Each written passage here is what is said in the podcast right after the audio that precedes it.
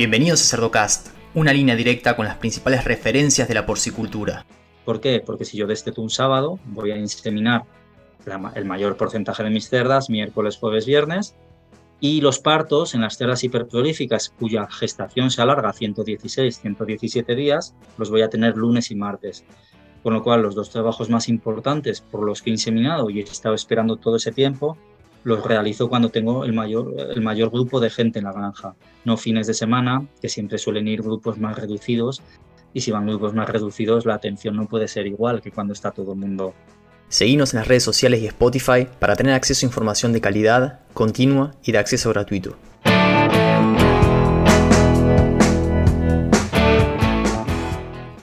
Hola a todos, mi nombre es Leandro del Tufo y Cerdocast solo es posible gracias al apoyo de empresas innovadoras que creen en la educación continua, como Provimi, Beringer Ingelheim, NIDAP, Agrovision y Trout Nutrition. Hoy vamos a hablar sobre el manejo en las primeras 72 horas de vida de los lechones. Y para eso tengo la suerte de presentarles a Luis San Joaquín. Luis, buenas noches para vos, ¿cómo estás? Buenas noches, buenos días o mediodía, Leandro. Bien, todo bien, espero que tú también. Sí, muy, muy bien por acá. Luis, es un tema más que interesante. tuve la oportunidad de escucharte en, algunos eventos, eh, un conocimiento muy, muy práctico y basado en ciencia, lo cual me, me encantó tu perfil. Y para los que están escuchando, vamos a dividir este episodio. Si bien son 72 horas, pasan muchas cosas y hay mucha información para, para incorporar. Entonces, decimos con Luis partir el episodio en dos. Y bueno, un poquito para, para, meternos en el episodio de hoy, Luis, ¿nos puedes contar un poquito sobre vos y tu formación, qué es lo que estás haciendo ahora? Bueno, como bien has dicho, me llamo Luis, me llamo Luis San Joaquín. Me licencié en la Universidad de Veterinaria de Zaragoza en el año 1999. Ya terminé hace bastantes años, y empiezo a ser mayor bueno, he trabajado toda la vida en la producción porcina con cerdos y desde hace 6, 7 años monté una empresa con Antonio Vela, que es mi compañero, mi socio, que se llama Thinking Peak, que lo que intentamos es, bueno, especializarnos en distintas áreas de la producción, manejo, reproducción, patología, y luego también tenemos una pequeña parte de, de la empresa que se dedica a la realización de pruebas tanto de medicamentos como de piensos, como bueno, de multitud de, productos que pueden influir tanto en el lechón como en la cerda, ¿no? En cualquier fase de la producción. Y es un poco a lo que nos dedicamos, intentar mejorar los datos técnicos y económicos de nuestros clientes. Principalmente trabajamos en España. Bueno, también realizamos asesoría internacional tanto en Asia como Sudamérica y algunos y visitamos algunas granjas en Europa también. Es verdad que la pandemia ha limitado mucho, como a todos, ¿no? estas situaciones, pero bueno, poco a poco se va retomando y yo creo que volveremos a, lo que hacíamos antes. Seguro que sí, seguro que sí, ya se va acabando de a poquito. Luis, hablando con, diferentes eh, geneticistas de diferentes empresas, queda claro que es una tendencia aumentar la prolificidad de, las cerdas, ¿no? Ese es, un poco el objetivo y aparte obviamente hay selección por otros caracteres a ver, es una característica que nos trae ciertos beneficios y también ciertos desafíos, ¿no? Y en algún episodio ya tocamos la parte de manejo nutricional de la reproductora, tratar de, generar pesos más homogéneos, incluso influir un poco en el peso al nacimiento. Pero me interesa saber tu opinión sobre estos desafíos que trae esta genética, aprovechando que estás eh, del otro lado del Atlántico, donde maneja una prolificidad más alta ¿no? que acá. Bueno, lo has definido perfectamente. Al final, la cerda hiperprolífica, que primero tendríamos que decir, decir que es una cerda hiperprolífica, pero es verdad que tiene muchas ventajas, pero esos desafíos a los que nos lleva tenemos que saber trabajarlos, porque si no parte de esas ventajas se pueden transformar en desventajas. Para mí una cerda hiperprolífica es aquella que, no sé si existe una definición como tal y siempre lo digo, no lo sé, para mí es aquella que me obliga a trabajar de una manera distinta a la que estábamos acostumbrados antes. El avance genético ha sido muy, muy fuerte y lo hemos visto un cambio muy importante en, el número de nacidos totales, en la prolificidad.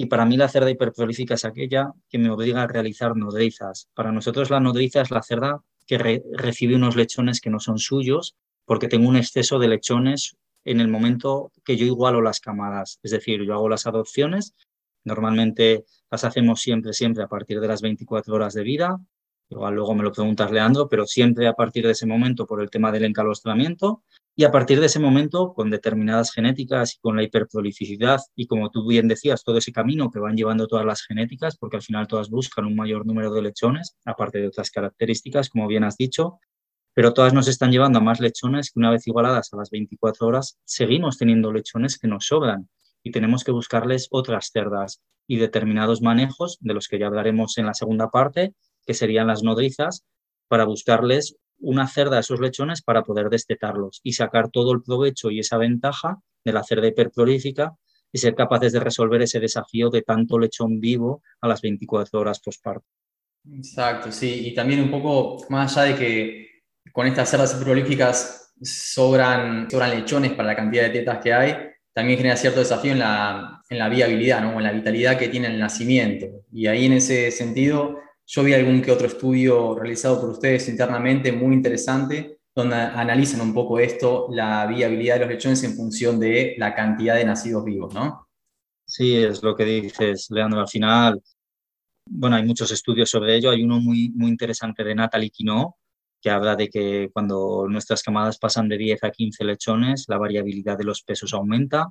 El peso medio al nacimiento puede disminuir hasta en 500 gramos y que voy a tener más lechones por debajo de un kilo, con lo cual es mucho más fácil que incremente la mortalidad en este tipo de lechón.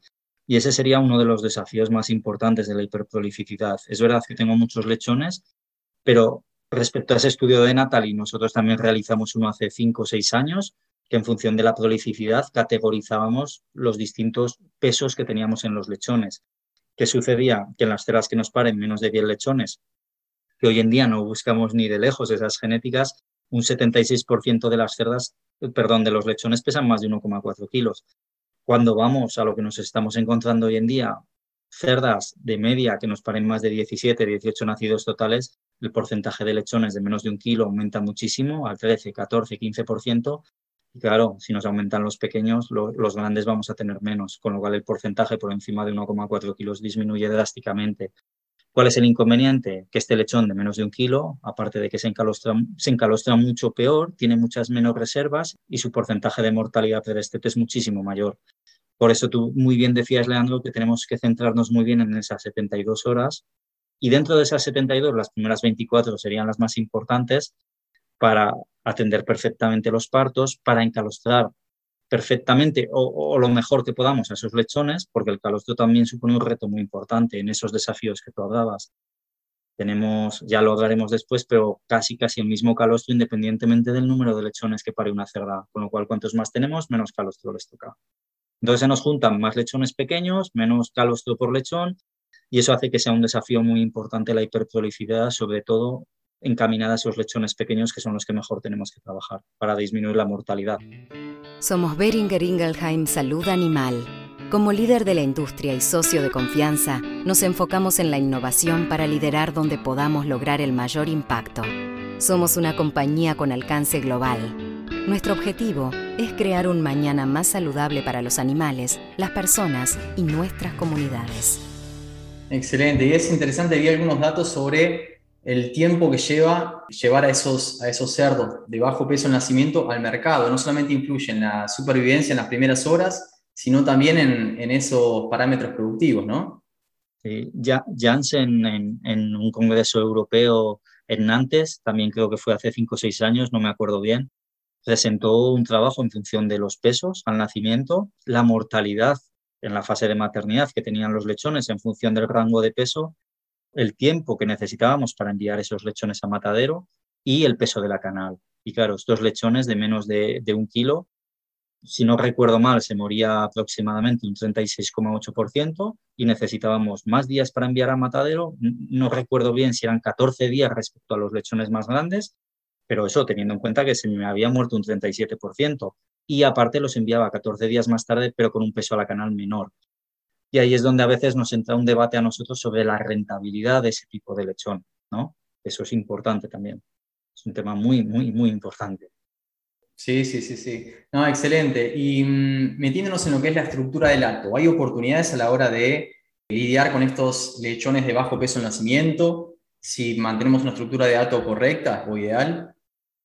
A ver, primero cuando nosotros hacemos una granja nueva, todo van a ser primerizas, cuando ampliamos una granja, toda esa ampliación van a ser cerdas de primer parto, pero es verdad que el peso medio al nacimiento más bajo nos los dan las cerdas de primer parto. Eso es así, existen multitud de estudios, nosotros también tenemos uno, y conforme la cerda llega al tercer parto, el peso ya se estabiliza. Entonces, ¿cuáles son las mejores cerdas, tanto en peso medio al nacimiento, como en producción de calostro, en inmunidad, en producción de leche? Las cerdas, en, su conjunto son las cerdas comprendidas entre el tercer y el quinto parto. Por eso hoy en día hay un tema fundamental, fundamental, que es la longevidad de las cerdas y disminuir la mortalidad de las cerdas, tanto en Europa como en Estados Unidos, como seguramente en los otros continentes, pero lo desconozco, lo siento, el porcentaje de cerdas muertas está aumentando. Al, al, aumentar el porcentaje de cerdas muertas nos está haciendo reponer más cerdas e introducir más cerdas de primer ciclo lo cual en la estructura censal nos produce un porcentaje muy alto de este tipo de cerdas, con las consecuencias negativas que también tiene la maternidad, por el peso medio al nacimiento más bajo y por la menor cantidad y calidad de calostro de estas cerdas. Excelente. Y también cuando mantenemos una estructura de lato donde hay un mayor porcentaje de, cerdas de arriba del quinto parto, sexto, séptimo, también aumenta un poco la duración del, del parto con las consecuencias, ¿no? Que eso implica. Sí, hay, uno de los problemas que tenemos en la hiperprolificidad no es los nacidos totales, es el porcentaje de nacidos muertos. Yo al final soy español y trabajo el 95% en España y en España tenemos una época que es el verano que es muy mala para la cerda.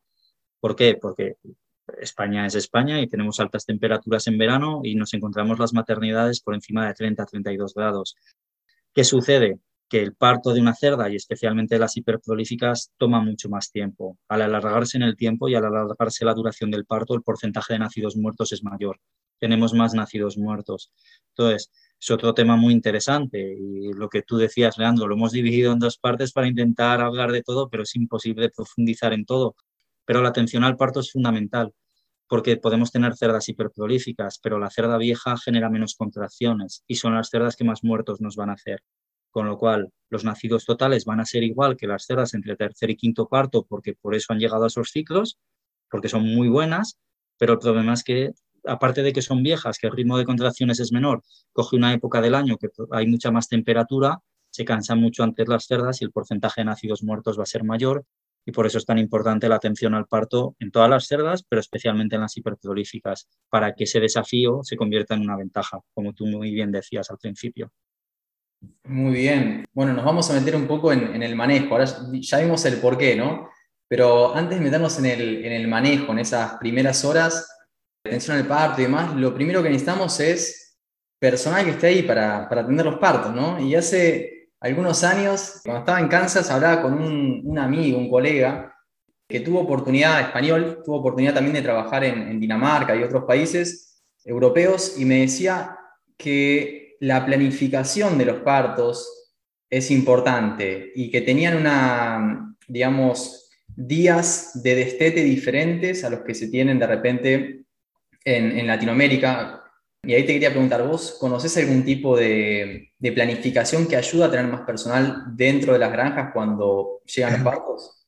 Nosotros toda la vida, Leandro, hemos destetado los jueves. ¿Por qué? Pues realmente no, no se ve, pero porque teníamos las cubriciones, las inseminaciones las teníamos principalmente, o, de eso, el 75-80% de las cerdas que vienen del destete, las inseminaciones eran lunes-martes. Lunes-martes con semen fresco de la semana y, como muy bien decías tú ahora, con la mayor, la mayor parte del personal. ¿Qué nos sucede con las cerdas hiperprolíficas? Que si destetamos los jueves, muchas veces los partos van a ser viernes y sábado o domingo, cuando menos personal tenemos. Si tenemos los partos los viernes, muchas veces los queremos mover antes de tiempo, antes de esas 24 horas, porque el sábado tenemos menos personal. Si tenemos partos los sábados y hay muy poco personal, son partos que no se atienden bien. Entonces, como muy bien decías tú ahora, ha existido una tendencia en los últimos años a cambiar los días de destete.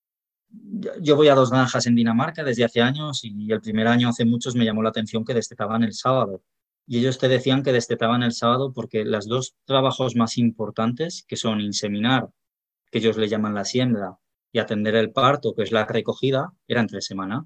¿Por qué? Porque si yo desteto un sábado, voy a inseminar el mayor porcentaje de mis cerdas, miércoles, jueves, viernes, y los partos en las cerdas hiperprolíficas cuya gestación se alarga 116, 117 días, los voy a tener lunes y martes.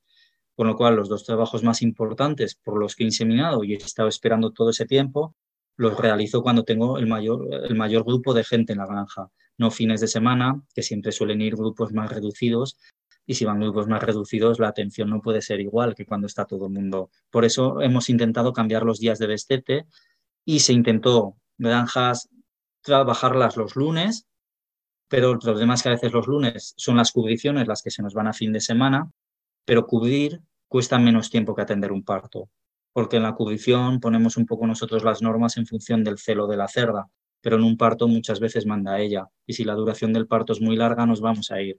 En cuanto sea la hora nos iremos. Y cada vez más se destetan granjas los domingos. De esta manera inseminamos principalmente jueves, viernes y seguimos atendiendo partos lunes y martes, con lo cual las faenas más importantes las realizamos entre semana. Pero como bien dice, sí que hemos intentado cambiar el día del destete también para adecuarnos a estas nuevas genéticas y a sus, sus faenas más importantes.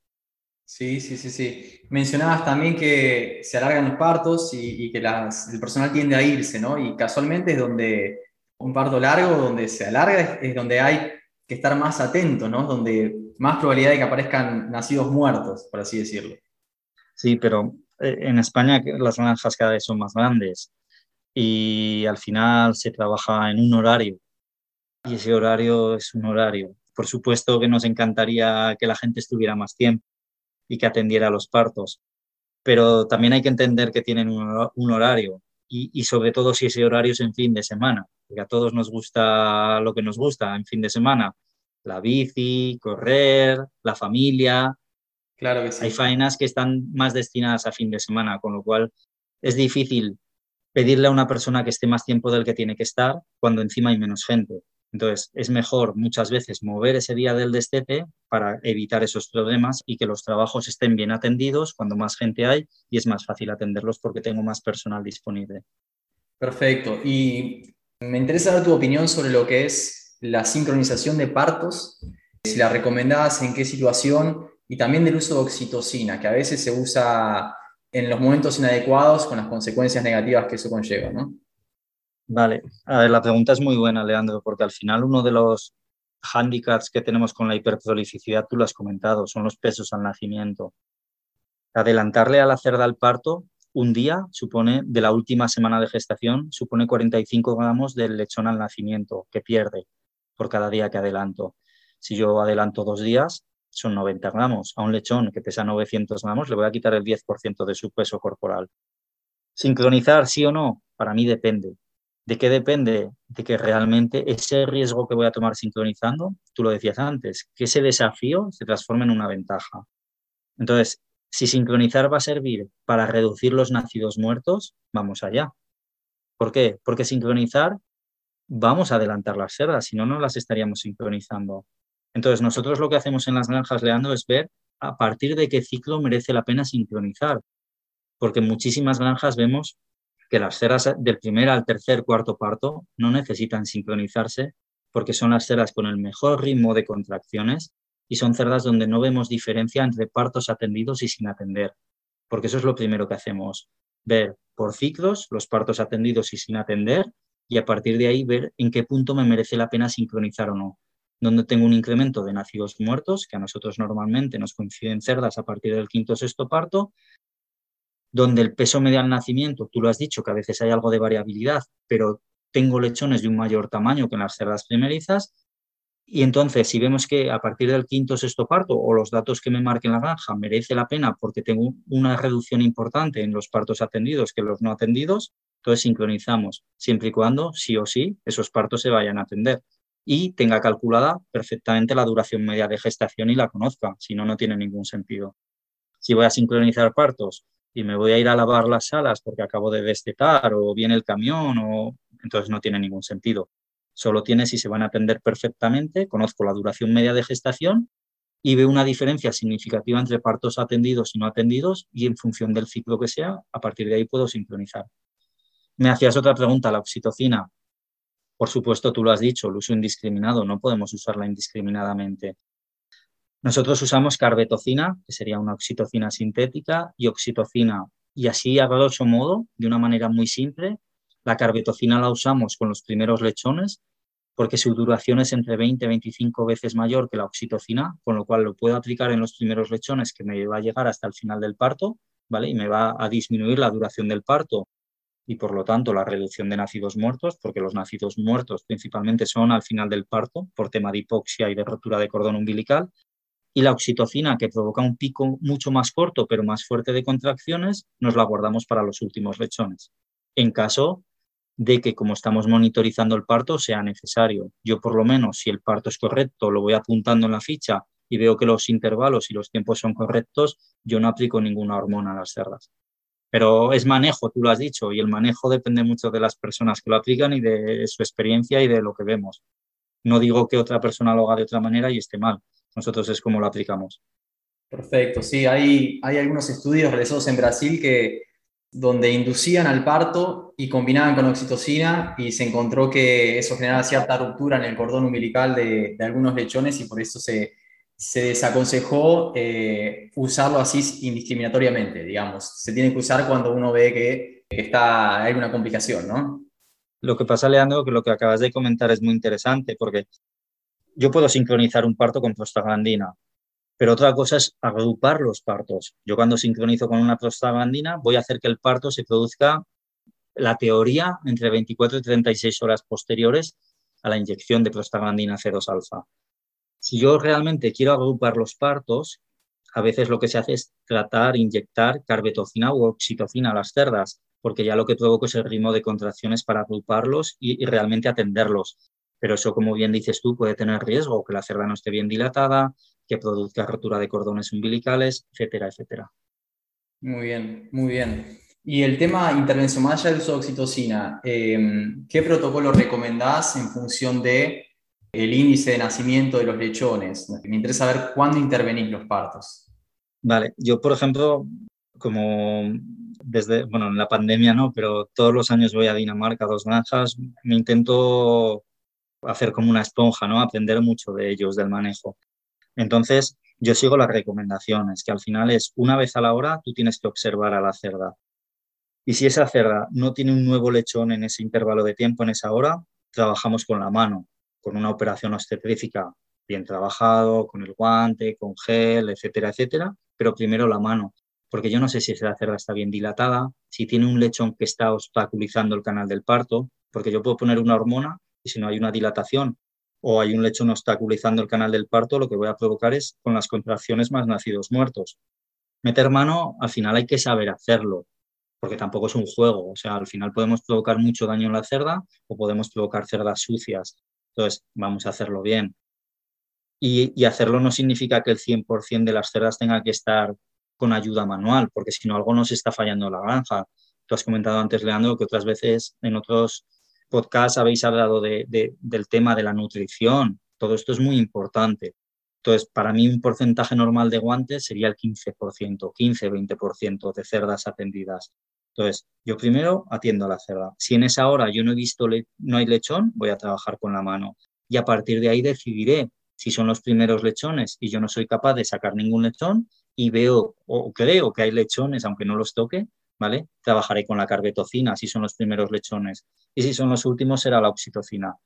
Entonces, nosotros tenemos un protocolo en Thinking Peak que del primer al noveno lechón tardamos una hora del décimo al 14 o 15, me da igual, ¿vale? Pero del 10 al 15 tardamos 40-45 minutos y a partir del 15 30 minutos en actuar. ¿Por qué? Porque la posibilidad de nacer muerto es mucho mayor al final. Por eso reducimos el tiempo de atención al final. Excelente. Em, a la hora de, asignar una cantidad de reproductoras por operario, ¿vos ves diferencias en, aprovechando que vas para Dinamarca y también trabajas mucho en España, ¿tienes alguna recomendación, algún número que recomiendes? Bueno, siempre, siempre decimos que lo ideal es una persona o una UTH, ¿no? Una unidad técnica o de trabajo humana no, por 200 reproductoras. Eso sería lo ideal. ¿Vale? Una, una por 200 cerdas. Hay sitios que es una por 250 y bueno, y lo gestionamos bien. El problema, que no es problema, ¿eh? que es la situación, es que con la pandemia hemos tenido bajas, porque es verdad que en momentos de pandemia, pues el que tosía un poquito no, no venía a la granja. Entonces, hemos, hemos trabajado durante este año y medio igual con menos personal del que estábamos acostumbrados y eso también hace que las granjas vayan muy aceleradas y no es lo ideal para una granja. Pero consideramos una persona por 200 cerdas aproximadamente. Depende muchísimo de instalaciones, de si damos el pienso manual, si está todo mecanizado, aunque aquí prácticamente tenemos ya todo mecanizado. Muy bien, muy bien. Y ahora, ¿cómo aseguramos un encalostramiento correcto? Sobre todo cuando hablamos de cerdas eh, hiperprolíficas. ¿Tenés alguna recomendación ahí? Bueno, es muy difícil, porque eh, nosotros hicimos un trabajo muy bonito en tres granjas que trabajan muy bien, muy bien, muy bien, y el 13% de los lechones nos perdía peso en las primeras 24 horas. ¿Qué significa? Que no tomaban el calostro suficiente.